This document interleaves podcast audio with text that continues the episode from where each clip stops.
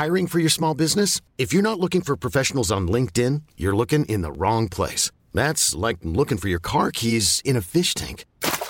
LinkedIn helps you hire professionals you can't find anywhere else, even those who aren't actively searching for a new job but might be open to the perfect role. In a given month, over 70% of LinkedIn users don't even visit other leading job sites. So start looking in the right place. With LinkedIn, you can hire professionals like a professional. Post your free job on linkedin.com slash achieve today.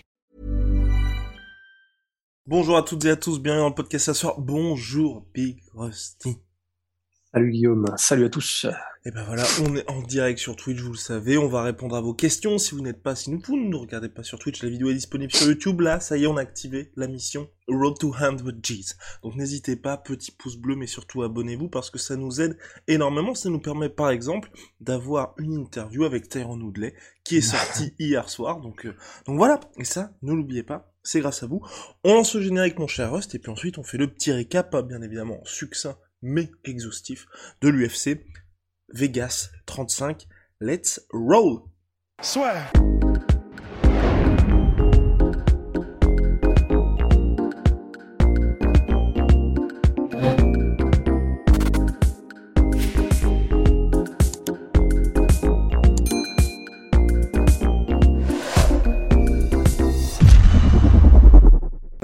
Va commencer bien évidemment par parler de Kevin Lee. Kevin Lee qui a été particulièrement loquace tout au long de la semaine. En mode c'est une chance pour Habib de ne jamais m'avoir affronté. En mode Conor McGregor, la drogue c'est quand même un sacré truc. Surtout, surtout Kevin Lee qui avait, qui s'était aussi exprimé au sujet de Tony Ferguson en disant si on s'affrontait aujourd'hui, s'il n'y aurait même pas match, ce serait une boucherie. Et donc Kevin Lee qui, bah, au-delà de ça, hein, devait bien évidemment combattre à l'UFC Vegas contre Daniel Rodriguez qui était lui prévenu de son côté en short notice et Kevin Lee s'est incliné par décision unanime 29-28, 29-28, 29-28. Dana White, le président de l'UFC, a lui-même réagi en conférence de presse d'après combat pour mettre quasiment un petit ultimatum à Kevin Lee pour dire on va voir ce qui va se passer pour lui, voir si la suite se passera chez nous ou même en dehors. Alors Rust, euh, là what's next pour Kevin Lee, mais il a l'air d'être dans une situation assez préoccupante, hein, le monsieur. En fait, c'est moi ça, ça, me ça m'attriste vraiment la situation de Kevin Lee parce que au-delà de son histoire personnelle où il y avait son coach presque père spirituel et mentor et euh, qui, qui s'est suicidé, euh, qui comment dire euh, quand il était, enfin je crois que c'était genre il y a cinq ans quelque chose comme ça. Et depuis, tu as vraiment l'impression que Kevin Lee il est perdu en fait. Il va de camp d'entraînement en camp d'entraînement, il essaye plein de trucs, mais tu as vraiment l'impression qu'il est perdu. Et là, tu vois, c'est si on se concentrait ne serait-ce que sur son niveau technique, honnêtement, je ne sais pas si on peut dire qu'il régresse, mais en tout cas, il n'y a littéralement aucun progrès en fait de combat en combat. Là, la manière dont il a combattu contre Daniel Rodriguez, honnêtement, ça m'a fait mal au cœur parce que il y avait rien il y avait rien quoi. C'était à chaque fois il lançait des coups seuls et des coups qui étaient vraiment qui n'avaient aucun sens. Genre il va commencer un enchaînement avec un gros crochet gauche où il va mettre juste un uppercut de nulle part. Il y a aucune stratégie de combat, il y a aucune construction. Il y a juste son jab qu'il utilisait de manière à peu près intelligente, mais sinon, moi j'ai juste l'impression qu'il régresse en fait. Et c'est là où c'est terrible, c'est que tu as vraiment l'impression que le trash talk qu'il fait en dehors de la cage, c'est presque pour compenser un niveau technique dont lui-même sait qu'il est en train de, complètement prendre l'eau en fait. Donc je, je, sais, je sais pas. Il, il a eu euh, donc comme tu disais, c'est un lutteur de métier. Il a parlé de Rabib, etc. Mais même là, pendant ce combat, il a utilisé sa lutte. Il a réussi à mettre Daniel Rodriguez au sol. Mais même quand il l'a mis au sol, c'était plutôt une espèce de survie pour essayer de le maintenir au sol et de le contrôler euh, en, en l'empêchant de se relever plutôt que de travailler et d'essayer de progresser pour des soumissions, du and pound et tout. Enfin, c'était, euh, j'ai jamais eu l'impression en fait que Kevin Lee était vraiment en contrôle de quoi que ce soit, même au sol et même en lutte en réalité.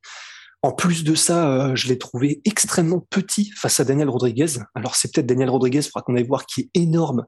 On a toujours dit que de toute façon Kevin Lee c'était entre lightweight et welterweight et que c'est toujours l'éternel truc comme quoi bah, c'est une, une, question qu'on était... pose dans le chat justement. Ouais, voilà. Ben, s'il y avait eu une catégorie, c'est la fameuse, tu vois. S'il y avait eu la, catégorie 165 pounds, euh, donc 60, euh, peut-être 14 kilos, ce serait parfait pour Kevin Lee entre les deux catégories. Mais là, il rate une pesée sur euh, trois en lightweight et en welterweight. Clairement, là, il était petit, mais vraiment petit face à Daniel Rodriguez. Donc, c'est, je sais pas, je sais pas, ça m'attriste en fait parce que je sais pas ce qu'il va faire parce que visiblement c'est un problème qu'il a, je pense, dans, dans sa vie, dans, parce que là, il le fait qu'il bouge autant entre les entraîneurs, entre les manières de faire, qu'il ne progresse plus, qu'il soit obligé de faire du trash talk et tout, visiblement, il y a quelque chose qui va pas du tout, en fait. Je sais pas ce que c'est, mais euh, ben là, ça fait un bout de temps, quoi. Ça fait, je crois qu'il est à quatre ou quatre ou cinq défaites sur ses six derniers combats. Je je sais pas quoi, ce qu'il va faire, mais c'est alarmant, quoi, pour lui, pour sa carrière, disons.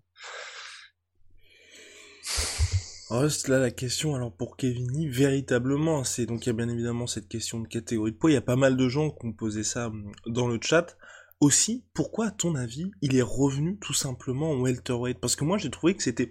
Tu vois, il y a eu ce combat contre Charles Oliveira, comme tu l'as dit très justement, enfin, mine de rien, ça a bien vieilli, hein, cette défaite, parce que Charles Oliveira, qui est devenu, euh, qui est devenu depuis champion, mais là, on a l'impression que le retour en welterweight, tu vois, il y avait pas, il y avait pas vraiment de logique, en fait, tout simplement. Donc, je sais pas du tout, même là, maintenant, Dana White a dit qu'ils allaient se poser la question de l'avenir de, de, Kevin Lee. Dans le chat, il y en a pas mal aussi qui sont en train de se dire trop lourd pour les 155, trop léger pour les 170.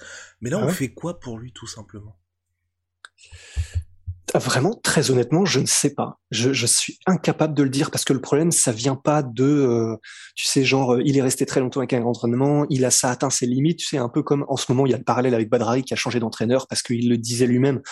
Euh, il avait fini en fait avec Mike Passonnier t'as pas ce problème-là en fait, parce que là, t'as l'impression que il a tout essayé un petit peu à droite à gauche, machin, que rien ne prend. Et du coup, je ne sais pas quoi faire en fait. Je ne sais pas si j'étais lui ce que je ferais, parce que je pense que le problème vient juste de là-haut et, et que ben quel que soit son quel que soit ce qu'il fait là et ce qu'il choisit, ce qu'il essaye, ça n'a pas l'air de marcher en fait. Donc soit il prend, je sais pas, peut-être un an ou deux ans. Il a que 28 ans. Hein. Soit il, l'a déjà fait. Il l'a déjà fait faudrait, je sais pas, faudrait qu'il se retrouve un mentor, faudrait qu'il, je sais pas. Mais j'ai vraiment l'impression que là, c'est, il y a pour l'instant en l'état rien à faire en fait. C'est, c'est triste, c'est vraiment super triste, mais je, je, ne sais pas, je ne sais pas. Parce que là, c'est terrible. Hein. Je suis en train de regarder les stats pour Kevin Lee. 2-5 hein. sur ses 5, 7 derniers combats. Il y a eu ces pauses, en plus, qui ont été prises pour justement essayer de retrouver la flamme. Il y a eu ces changements de camp. Là, vraiment, c'est, c'est assez particulier pour lui. peut-être, peut-être mine de changer d'organisation tout simplement. Changer d'organisation, tu, tu prends le temps aussi. Mais en fait, le problème, c'est que je pense que si s'il change d'organisation, visiblement, Kevin Lee, en fait, c'est un gars qui a vraiment des rêves, quoi. C'est, c'est un peu ce qu'il, ce qu'il dit, euh, comment dire, quand il fait du trash talk à Habib, quand il fait, quand il parle de Tony Ferguson, c'est tu sens que lui-même essaie de tirer son nom vers le haut, quoi, en utilisant d'autres noms comme piédestal. Donc, je pense que c'est Kevin Lee, c'est juste c'est un c'est un je vais dire un jeune alors qu'il a il a un peu plus de notre âge, tu vois, mais c'est juste un jeune qui a des rêves de ouf. Il veut devenir champion UFC, il veut il veut il voudrait tellement, mais il, mais il n'y arrive pas. Et le problème, c'est que du coup, je pense que s'il part au Bellator, s'il part au PFL, en fait, je pense que ça va faire pire que mieux. Je peux me tromper, évidemment, mais je pense que ça ferait pire que mieux parce que du coup, là, ce serait presque un aveu de j'ai 28 ans, alors que là, je suis dans mon prime physique, je suis censé vraiment commencer à monter en flèche. Si, si tomber dans une organisation qui est clairement, tu vois, que quoi qu'on en dise, qui sont loin derrière en termes de niveau, le Bellator, le PFL, le ONE FC ou les autres, ben, ce serait un tel aveu de, de défaite et d'impuissance que je pense que dans la manière dont il voit les choses, Kevin Lee, ça ferait pire que mieux en fait c'est, je ne sais pas dans quel état psychologique il est, mais si là il est à moitié en état dépressif, si jamais il va au Bellator, je pense que là ça va être, euh, enfin le dernier clou dans le cercueil. J'ai vraiment peur, quoi. Enfin, ça fait chier vraiment. Mais là, ce qui, ce qui est, vraiment là pour nous, hein, c'est pas, on le, il y a Clément Diaz qui nous disait justement, on le voyait comme potentiel champion et superstar bah il y a ça quelques bah années. Là, pour bah moi, cette, cette défaite, elle est vraiment alarmante dans le sens où c'est Daniel Rodriguez. C'est pas un mec qui est une star, c'est pas un mec qui va être champion. Je me trompe peut-être, hein, mais qui est pas, qui a pas vocation à être champion et c'était même un combat et c'était même pas un main event tu vois et c'est là pour c'est à mon sens c'est là que c'est vraiment alarmant c'est qu'il y a vraiment comme l'a dit Rust hein, il y a soit une stagnation soit une régression tout simplement chez Kevin Lee et là il perd contre quelqu'un qu'il contre lequel il n'aurait pas dû perdre tout simplement. Et mm. là, même pour l'UFC, tu te dis contre qui on va le mettre en fait? Parce que là, on met contre un gars qui s'appelle Daniel Rodriguez qui est en short notice. Euh... Ouais, c'est dur. Daniel Rodriguez, il est, il est vraiment, il est pas mauvais. Hein. Bah, de toute façon, il y a l'UFC, mais je veux dire, mais non, non, non, c'est, c'est pas du tout pour aller contre ce que tu dis. Mais Daniel Rodriguez n'est pas mauvais. Il est là, franchement, il a fait un très bon combat contre Kevin Lee. Mais effectivement, en fait, c'est normalement typiquement le genre d'adversaire que Kevin Lee doit battre si Kevin Lee était au niveau où lui-même pense qu'il est. Quoi, c'est c'est ça qui est terrible. Alors évidemment, il y a toujours ce côté euh, quand tu prends un short notice et que c'est toi le A-side, c'est t'as beaucoup plus à perdre qu'à gagner, c'est sûr. Mais on l'a vu euh, dans l'histoire. Enfin, tu vois, il parlait de, de Habib Kevin Lee. Bah, Kevin Lee, euh, euh Habib typiquement, quand il a combattu Darrell Orcher en short notice, il avait rien à gagner, mais il a fait ce qu'il aurait, ce qu'il ce qu'il était euh, prévu qu'il fasse, c'est-à-dire qu'il a démonté Darrell Orcher sans lui laisser une seule chance, tu vois. Si Kevin Lee était encore, comment dire, au niveau où on espère qu'il était, ben, il l'aurait fait aussi. Et là, il a été dépassé. Donc c'est, non, non, je suis d'accord, c'est alarmant. Je, voilà assez assez triste en tout cas. On va avancer bien évidemment sur le reste de la carte. Après petite parenthèse, on va s'intéresser bien évidemment au gros upset de la soirée, c'est Gérald Merchant qui a battu Mahmoud Muradov, mais juste avant ça, la malédiction du head kick avec Abdul Razak Al qui a battu Alessio Di Chirico. Vous vous souvenez d'Alessio Di qui avait battu lui-même Joachim Buckley il y a de ça quelques mois, qui avait réussi le chaos de l'année, de l'année 2020. Et là maintenant, Di Chirico, l'italien, qui s'est fait euh, mettre KO tout simplement par head kick à la 17e seconde et Abdul Rasak Al Hassan qui réussit une première victoire depuis son retour après ses problèmes judiciaires. Et là maintenant, il a 11 victoires en carrière, 11 victoires par KO et 11 victoires. Je sais pas pourquoi je montre 3, mais c'est une troisième raison de plus pour vous montrer que c'est une machine à highlight. 11 victoires par KO au premier round. Enfin, en, tout cas, 11 victoires au premier round pour Abdul Rasak Al Hassan. Donc voilà, euh, représentant du MMA africain qui avance et là qui retrouve un petit peu la flamme après une mauvaise passe. Donc assez intéressant pour lui. Mon cher Rust. Mahmoud Mouradov qui était attendu clairement, hein, pour... Euh, allez, il devait, il devait s'imposer face à Gérald Merchert. Et là, le protégé de Floyd Mayweather, managé par euh, Mayweather Promotions, qui s'est fait soumettre au deuxième round, complètement fou et surtout très inattendu. Ben ouais, c'est c'est inattendu. En fait, moi, je suis vraiment très déçu parce que Mahmoud Mak Muradov, déjà, j'adore son surnom. Il est super, il est super stylé et surtout, c'était un vrai prospect. Mon cher, je me permets de, de vous de vous couper très rapidement pour juste régler les petits problèmes de son. Encore une fois, je suis toutes mes excuses. C'est ça, ça, ça vient de nous, hein, ça vient de nous. D'ailleurs, si vous avez une, euh, une technique pour permettre d'enregistrer Rust, ou en tout cas les gens qui sont en, distanciel comme ça, plus que l'espèce de truc un peu foireux qu'on a, n'hésitez pas à nous envoyer un message sur podcast.com, ça nous aiderait énormément. C'est parti Rust, let's go. Euh, oui, Mahmoud Mouradov, comme tu l'as dit, euh, il a beaucoup de, c'est il est encore assez jeune c'est un prospect. Euh, il est, il est très, il, il, il, y avait beaucoup de raisons de penser qu'il pouvait aller loin en fait. Il a un style qui est très original, mais euh, un physique aussi qui est pas commun. Il utilise ses attributs qui sont, ben, la, la comment dire, la vitesse et le fait qu'il est euh, extrêmement mobile, parfaitement à son avantage. Et euh, ben, contre Jérôme Merchert, en fait, le problème c'est que après le combat qu'il a fait, Gérald Merchert, contre, euh, comment s'appelle-t-il Ramzat Chimaev contre Ramzat. Honnêtement, je c'était dur euh, de prendre ce combat, je trouve, pour Mahmoud Mouradov, parce que t'as pas grand-chose à gagner en fait. Tu peux pas faire mieux, tu peux pas euh, faire plus spectaculaire. Donc tout ce que tu peux faire contre Gérald Merchert en tant que Mahmoud Mouradov, c'est moins bien. Ou alors mettre un KO en trois secondes, mais ça n'existe pas. Et, euh, et du coup, bon, bah, il a pris le combat en tout cas. C'était risqué, mais ok. Et c'était le cauchemar en fait. Alors déjà, je tiens à dire, un seul truc qui est une toute petite parenthèse, mais je, je ne peux pas l'affirmer avec certitude. Mais le coup qu'il a mis dans les parties de Mahmoud Mouradov, Charles Merchert, alors là, franchement, si c'est pas volontaire, je peux me tromper absolument, mais je j'ai vraiment des énormes doutes parce que la manière dont il met le kick, l'angle et euh, enfin, ça, ça n'existe pas comme kick en fait. Donc, euh, soit c'est un kick qu'il voulait mettre directement euh, dans les parties, soit il y a un truc que je comprends pas. Donc, pas cool, en tout cas si c'est volontaire, en plus d'un hypo au début de combat, etc. Mais en plus, en tout cas, euh, en dehors de ça, il avait pas mal commencé le combat, Mahmoud Mouradov, même si je trouve qu'il était beaucoup plus brouillon que d'habitude.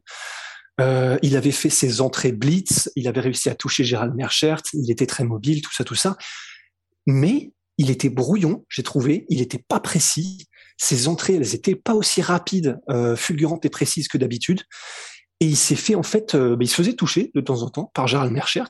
Et il y a même un moment, et je crois qu'il me semble, je l'ai vu qu'une seule fois le combat, mais que c'est ça qui a amené euh, à la comment dire à la soumission, c'est qu'il s'est fait à un moment donné choper en interception, soit sur une de ses entrées, soit c'était euh, Gérald Merchert qui euh, tentait un, un, blitz à son tour. Il s'est fait choper et à partir de là, bah du coup, il s'est fait, euh, bah, il s'est fait soumettre, il s'est fait un petit peu surprendre et du coup maîtriser, contrôler, puis soumis. Et c'est c'est étrange et c'est pas bon du tout parce que perdre contre Gérald Merchert, c'est un vétéran, il est pas mauvais, mais après que Gérald Merchert ait subi ce qu'il a subi contre Ramzat, c'est très compliqué de revenir en fait. Donc je ne sais pas ce que va faire Mahmoud Mouradov. Il était très prometteur, mais là, euh, c'est un, un, énorme stop. Enfin, tu peux pas faire plus compliqué comme stop dans ta carrière que ce stop-là, quoi. De perdre contre un mec qui était censé grosso modo garnir ton highlight, qui sortait lui-même d'une défaite ultra spectaculaire contre un autre prospect en, je crois que c'était 12 euh, secondes, un truc comme ça, peut-être un peu plus. 17, 17 secondes. 17. Euh, donc en fait là, je,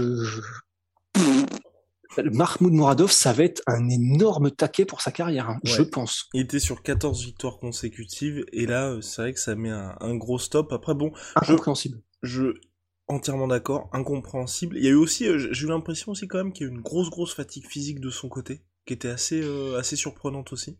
Ouais, mais en fait, mais, mais je sais pas comment dire, mais c'est vrai, c'est vrai. Mais je sais pas, tu vois, je sais pas ce que t'en penses, mais j'avais presque l'impression qu'il était fatigué au même, avant même que le combat commence. Enfin, même ses premiers blitz, ils étaient pas, c'était pas très beau, quoi. Enfin, c'était pas aussi crisp, c'était pas aussi affûté que d'habitude, et j'ai trouvé. Donc il avait peut-être il a, il a peut-être eu une blessure comme tous, hein, mais peut-être qu'il a une blessure qui, était particulièrement handicapante au niveau de ses mouvements, au niveau dans le camp d'entraînement, peut-être qu'il n'a pas pu s'entraîner comme il voulait, je sais pas.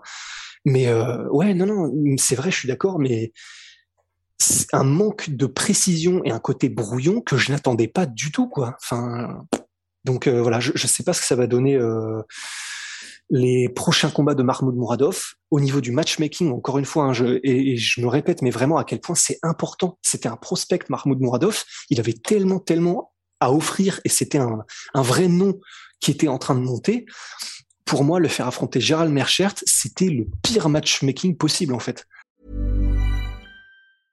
I'm Sandra, and I'm just the professional your small business was looking for. But you didn't hire me because you didn't use LinkedIn jobs. LinkedIn has professionals you can't find anywhere else, including those who aren't actively looking for a new job but might be open to the perfect role, like me.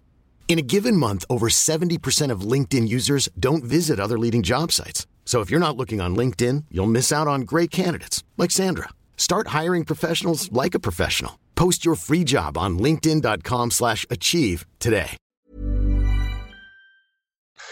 Donc euh, bon, ah, son tu management pas que c'était quelque chose pour le bah pour le hyper un petit peu plus tout simplement? Ouais, mais pour moi, t'avais vraiment tu peux pas faire mieux que Ramzat c'est quand même un vétéran, donc euh, il y a quand même un petit risque, quoi, parce que c'est un mec qui, qui... et d'ailleurs c'est ce qu'il a fait, hein, Gérald Merchert.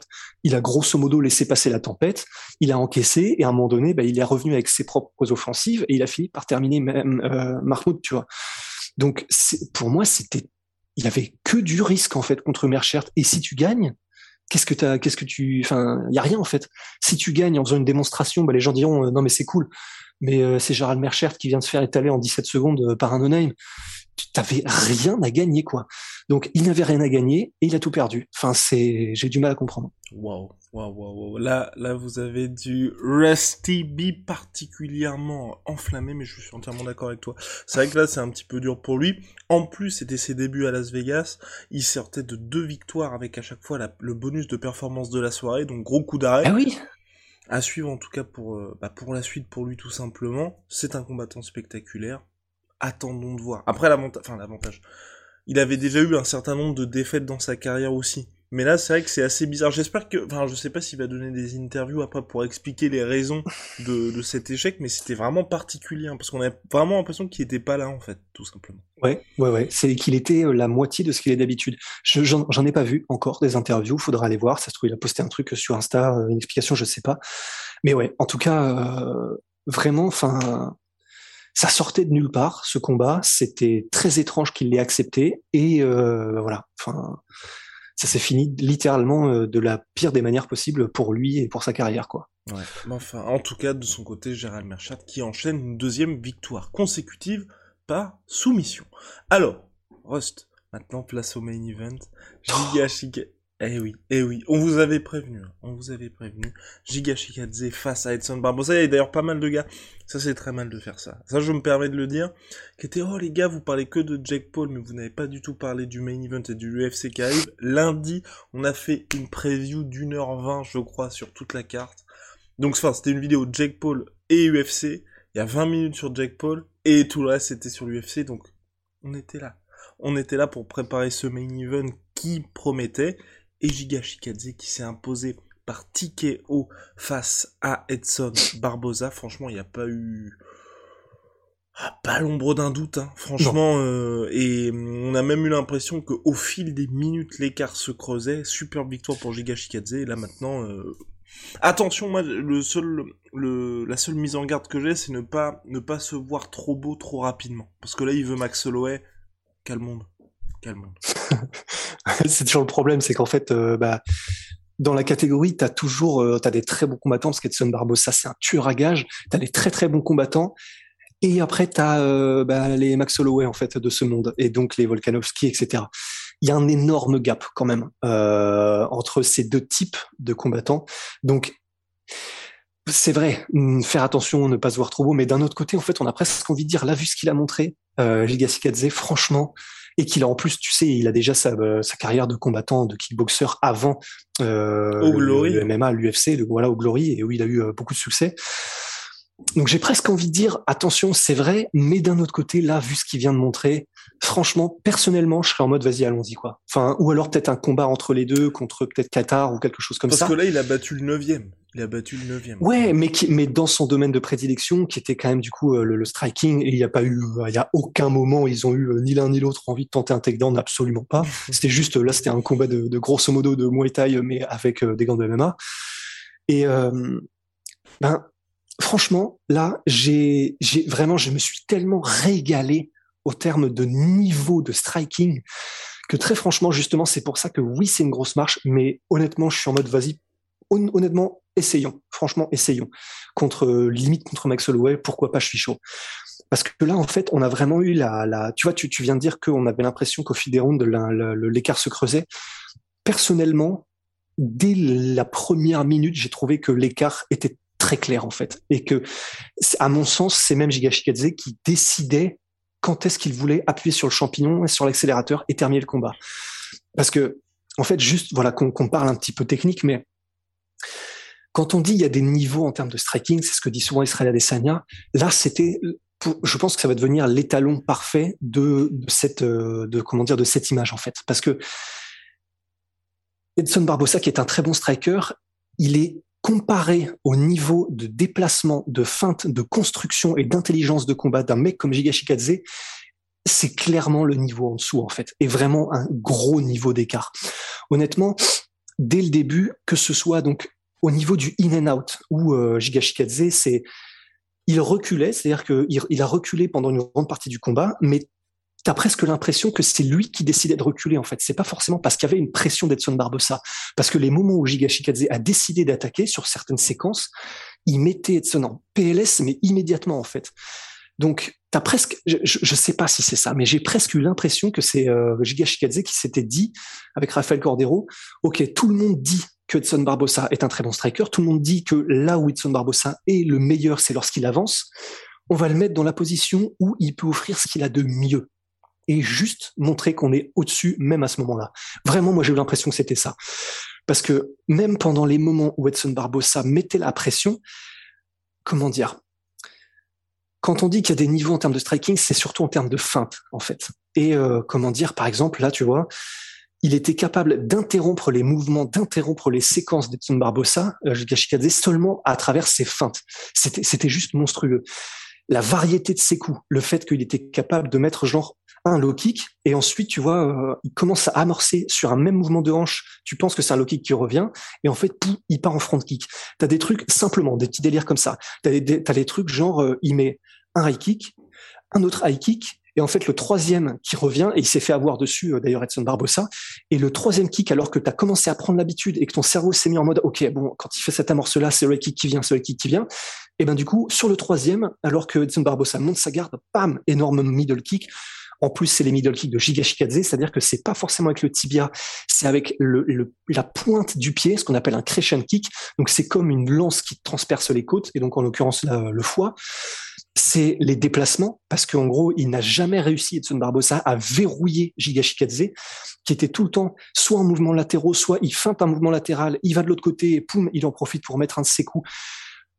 En gros, il l'a complètement, mais noyé en fait d'informations. Euh, Edson Barbosa.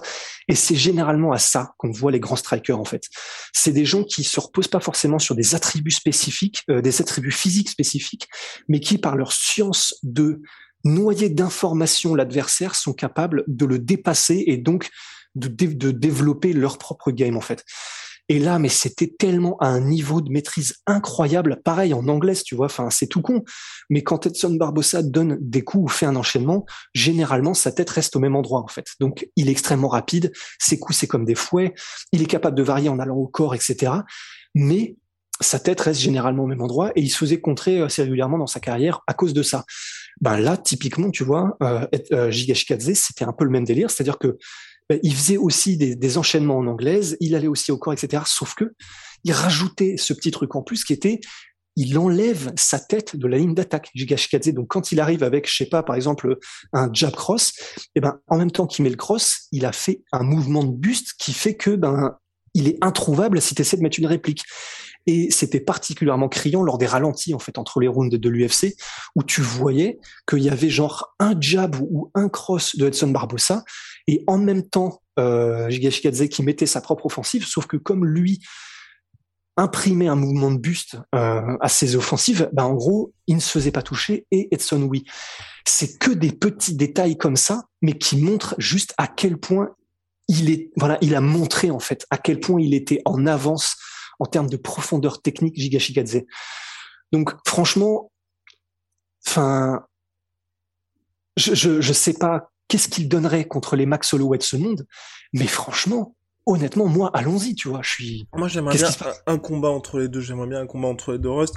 Je me permets aussi une petite réponse à Louis Takeshi. Alors, Louis Takeshi, tu me fatigues un petit peu parce que il euh, y a pas mal de commentaires que tu mets sur YouTube qui sont juste méchants. Et là, en plus, là, par rapport donc on parlait de tout à l'heure de notre couverture de cet événement UFC. On a aussi droit, donc Louis Takeshi qui écrit c'est quoi l'excuse pour le combat de Pacquiao? Du coup, le combat de Pacquiao, dès le dimanche matin, Rust et moi-même avons parlé du combat contre Pacquiao. Donc les gars, la plupart du temps, c'est vrai qu'on a une grosse activité au niveau des vidéos qu'on sort, mais s'il vous plaît, regardez l'historique des vidéos avant soit de nous insulter, soit de nous dire, bah les gars, vous ne faites pas cette couverture là, parce que honnêtement, hormis en de très très rares exceptions. Mais quand on vous dit très rares exceptions, là pour vous dire, Rust est actuellement en vacances au Portugal, tranquillou. Pourtant là, il est midi, il est là à faire le recap UFC. Donc on est toujours là, toujours sur le pied de guerre. Donc euh, donc voilà, regardez un peu ce qui se passe et puis et puis on en parle. Concernant donc là on revient au main event à l'UFC, Giga Shikadze donc ouais, il vient de battre le 9 Moi j'aimerais bien tu vois le voir peut-être contre Korean Zombie contre Calvin Qatar pour le retour de Calvin Qatar, ou alors, si Zabit Magomed Sharipov venait à revenir au sport, pourquoi pas contre Zabit Magomed Sharipov. Mais contre Max Holloway, ce que je trouve un peu compliqué, c'est Max Holloway n'a pas grand chose à gagner à part le combat tout simplement à battre Giga Shikadze. Si Max Holloway démonte Giga Shikadze, on est dans une situation où nous, on va perdre un potentiel futur contender parce qu'on va se dire ah ah merde, c'est en fait, euh, en fait, il était pas prêt, Giga Shikadze, et Max Holloway qui sera dans une situation, bah ouais, bah je, oui, bah, je viens de battre le neuvième, c'est, c'est logique. Ouais, oui, oui, non, c'est sûr. Et tu vois, je veux pas être dans cette situation-là avec Giga Shikadze parce que je suis de ton avis, je pense qu'il peut se passer quelque chose, mais j'ai pas envie qu'on monte trop et qu'il y ait un peu comme Yair Rodriguez qui était passé de budget plein, boum, Frankie Edgar. Et honnêtement, c'est clair. Quand le, enfin, je veux pas dire, je vais dire que c'était criminel de la part de l'UFC. Non, mais, mais à l'époque, c'était vraiment l'UFC. Je pense que et nous tous, hein, quand on a vu le combat de le premier main event de Yair Rodriguez contre BJ Penn, monde s'est dit ok c'est le futur, on tient peut-être le futur champion.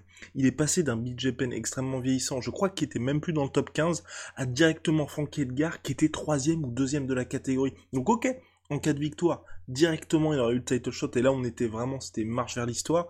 Mais le problème c'est que ça lui a mis un énorme stop et il a...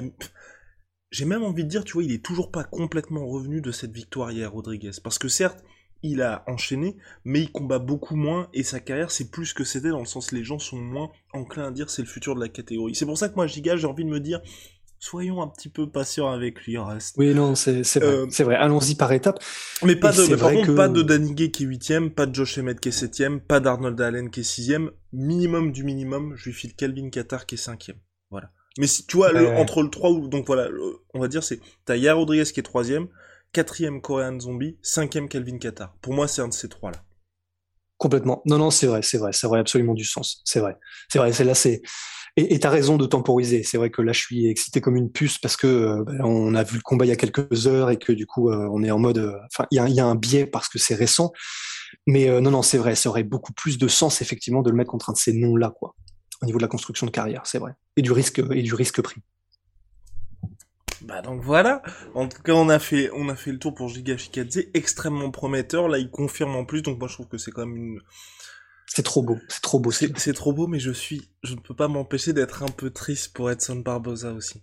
Je sais pas ce que t'en penses, tu vois, mais c'est c'est vraiment dommage. Hein. C'est je, je je vais pas dire que j'y croyais, tu vois, pour un titre pour un titre en featherweight. Après ça, une de glorieuse carrière chez les chez les lightweight, mais c'est tu sais petit pincement au cœur comme lui pour lui parce que c'est quand même un c'est con, mais c'est quand même un mec bien, Edson Barbosa, et du coup, ça. non, et puis en plus, c'est, le problème, c'est que on est presque attaché émotionnellement à Edson Barbosa, en fait, parce qu'on a grandi avec ses KO, on a grandi avec lui euh, en, mec, en tant que mec ultra spectaculaire. Régulièrement, il vient avec des bangers de l'espace, comme contre Danuker. Donc en fait, c'est vrai que on peut pas s'empêcher de le kiffer, Edson Barbosa. En plus du fait qu'il trash talk jamais, c'est juste un mec, il vient, il fait le taf, il fait le taf salement, généralement c'est ultra spectaculaire, victoire ou défaite. C'est typiquement le genre de gars qu'on adore en fait. Donc c'est oui, ça fait un peu mal au cœur, mais d'un autre côté, et pouvait-il vraiment en être autrement quoi? C'est euh, enfin comment dire? Aussi dur que ce soit pour battre euh, Edson Barbosa, ça n'a jamais manqué. Et ben là, c'est simplement que il pouvait pas en être autrement en fait. Il se retrouve face à un mec qui est niveau glory en termes de kickboxing, qui en plus commence à vraiment, vraiment, vraiment trouver son rythme en MMA. Enfin, honnêtement, c'était quasi impossible, tu vois. Enfin, je sais pas quel était le pronostic que vous aviez donné avec euh, Polydomso, et je suis sûr que Polydomso, je, vraiment, j'ai la main Il avait voilà, c'était sûr et certain. Donc, c'était, c'était presque une évidence que Giga Shikadze allait gagner. Hum, donc, oui, c'est un peu dur, mais d'un autre côté, enfin, c'était inévitable en fait. Un, il ne sera probablement jamais champion Edson Barbosa parce que même s'il apporte des trucs ultra spectaculaires, il est toujours limité. Les gens savent comment le battre, que ce soit en lui mettant la pression avec de la lutte ou alors juste en étant à un niveau supérieur en termes de kickboxing comme Giga Shikadze. Donc ça, ça restera quelqu'un qu'on adore regarder. ça restera quelqu'un qu'on adore regarder et qu'on suivra toujours avec passion et émotion mais voilà, il y aura toujours une marche qui sera trop grande, quoi. C'est ça qui est dommage. Terrible pour Edson en tout cas. Bon, rien d'alarmant non plus dans cette défaite. On a euh, Nono de 4-7 qui nous dit, et puis on se quittera là-dessus, euh, mais si Arnold Allen, les mecs, oui, parce que c'est vrai qu'au niveau du d'un petit point stat qui est assez intéressant, les trois plus grosses séries de victoires à l'UFC à l'heure actuelle chez les Featherweight, mon cher Rust, cette victoire consécutive pour Giga Chikadze, 7 victoires consécutives pour Alexander Volkanovski, 8 victoires consécutives pour Arnold Allen. Ouais, mais j'ai presque envie de dire ces deux prospects en fait. Alors ce serait peut-être un peu gourmand de vouloir se les garder tous les deux sous le coude, mais Arnold Allen c'est pareil, euh, ultra solide, tristar, le mec est ultra complet, une boxe, euh, enfin un MMA en fait dans son entièreté qui est absolument somptueux parce que tout est contrôlé, tout est, enfin vraiment c'est à la mode Tristar en fait. Donc euh, c'est magnifique, mais j'ai vraiment presque envie de les garder tous les deux sous le coude en fait euh, et de pas les faire s'affronter. J'ai presque envie de faire. Je sais pas s'il a un combat de prévu Arnold Allen, mais j'ai presque envie que justement et lui et Gigasikadze affrontent euh, bah, soit Kelvin Qatar, soit Korean Zombie en fait. L'un l'un prend l'un, l'autre prend l'autre. Mais euh, ah, ça me ferait mal au cœur de d'en voir un perdre quoi. Je me suis mal exprimé, je voulais dire plutôt concernant Arnold Allen. Et je te rejoins complètement, je pense que les gens dans le chat aussi trouvaient que c'est un petit peu du gâchis qui s'affronte à ce moment-là. Euh, toi Allen, est-ce que tu crois justement pour cette catégorie-là? Parce que, donc je le rappelle, plus grosse série de victoires actives chez les featherweight, est-ce que mhm. tu crois en termes de bah, futur champion tout simplement? Pour l'instant, je, je dois avouer que pas vraiment, parce qu'en fait, même s'il est extrêmement complet et d'une propreté, mais t'as envie, as envie de pleurer, il manque ce petit quelque chose où tu vois que quand il veut, il peut mettre les mecs hors d'état de nuire sans problème. Enfin, quand, je sais pas, tu prends n'importe qui en fait, mais euh, Adesanya ou enfin n'importe quel champion actuel, tu vois, euh, ben, ou, qui, qui, avait disons ce potentiel en fait, où on se disait ok les mecs sont intouchables, ils sont incroyables, machin. Enfin voilà, tu vois quand Israël Adesanya avant d'affronter Blakovic, il était en mode ok il est le mec, euh, il est bon partout. Enfin ben, il y avait toujours ce moment où tu dis, et en plus de ça, il a ce X Factor où il peut mettre n'importe qui en PLS dès qu'il le souhaite. Adesanya, c'était en striking. Ousmane, c'était au niveau de son, de sa, de sa pression et de sa lutte et juste de son, de son impact physique sur son adversaire. Arnold Allen, en fait, il contrôle tout. Ce qu'il fait est magnifique mais il y a aucun moment où je suis impressionné par sa capacité à finir un combat et ou à prendre un tel ascendant sur son adversaire que grosso modo il pourrait le terminer s'il le voulait. Du coup, je je sais pas en fait, parce que comme j'ai l'impression qu'il est très très bon, ultra chaud, mais tout le temps juste au-dessus de son adversaire, ça pourrait être en mode JSP, hein, et peut-être que quand il affrontera un mec ultra chaud, bah du coup il va se révéler et du coup là il pourra le terminer. Mais pour l'instant en l'état, comme j'ai pas une impression de, de, puissance, je, suis réservé encore. Arnaud Allen en mode JSP parce que oui, il s'entraîne également au Tristar Gym. Euh, voilà, voilà, regardez l'expertise de Rusty B. On va se quitter parce que la salle où s'entraîne Rust va bientôt fermer. On est désolé, mais si vous si vous voulez le voir dans les futurs assurances, d'ailleurs pour les assurances petit teasing, on vous prépare des trucs là peut-être. Peut-être qu'on va aller prochainement à l'étranger pour faire des assurances. Non, malheureusement, malheureusement, ce n'est pas, ah ce, à, ce n'est pas ce à oh. quoi pense Rust, mais c'est c'est tout aussi fou. C'est tout aussi fou. Vraiment. Euh, en tout cas, ça. Mais, mais celui auquel on pensait est fou aussi. Hein. Et peut-être qu'un jour. One day, one day maybe. En tout cas, merci à tous pour votre fidélité. Franchement, on a eu encore énormément de participation dans le chat et ça nous aide à chaque fois que vous postez des messages parce que regardez, sans message sur Arnaud Allen, on n'aurait pas pu faire cette petite parenthèse. Donc voilà, big shout out à my sweet pea, my sweet protein, moins 40% sur tout mes protéines avec le code la sueur. Venom, sponsor de l'UFC, sponsor de la sueur, vous les voyez tous les week-ends bien évidemment. Et puis voilà, Tsume, vous le savez, qui régale au niveau de notre studio. D'ailleurs, dès la semaine prochaine, peut-être qu'il y aura une petite vidéo qui va sortir sur notre nouveau studio 2.0. Voilà, on avance tous ensemble, on progresse petit à petit. Big Rusty, bon week-end, bonne séance de sport. À très vite pour de nouvelles aventures. See ya very soon.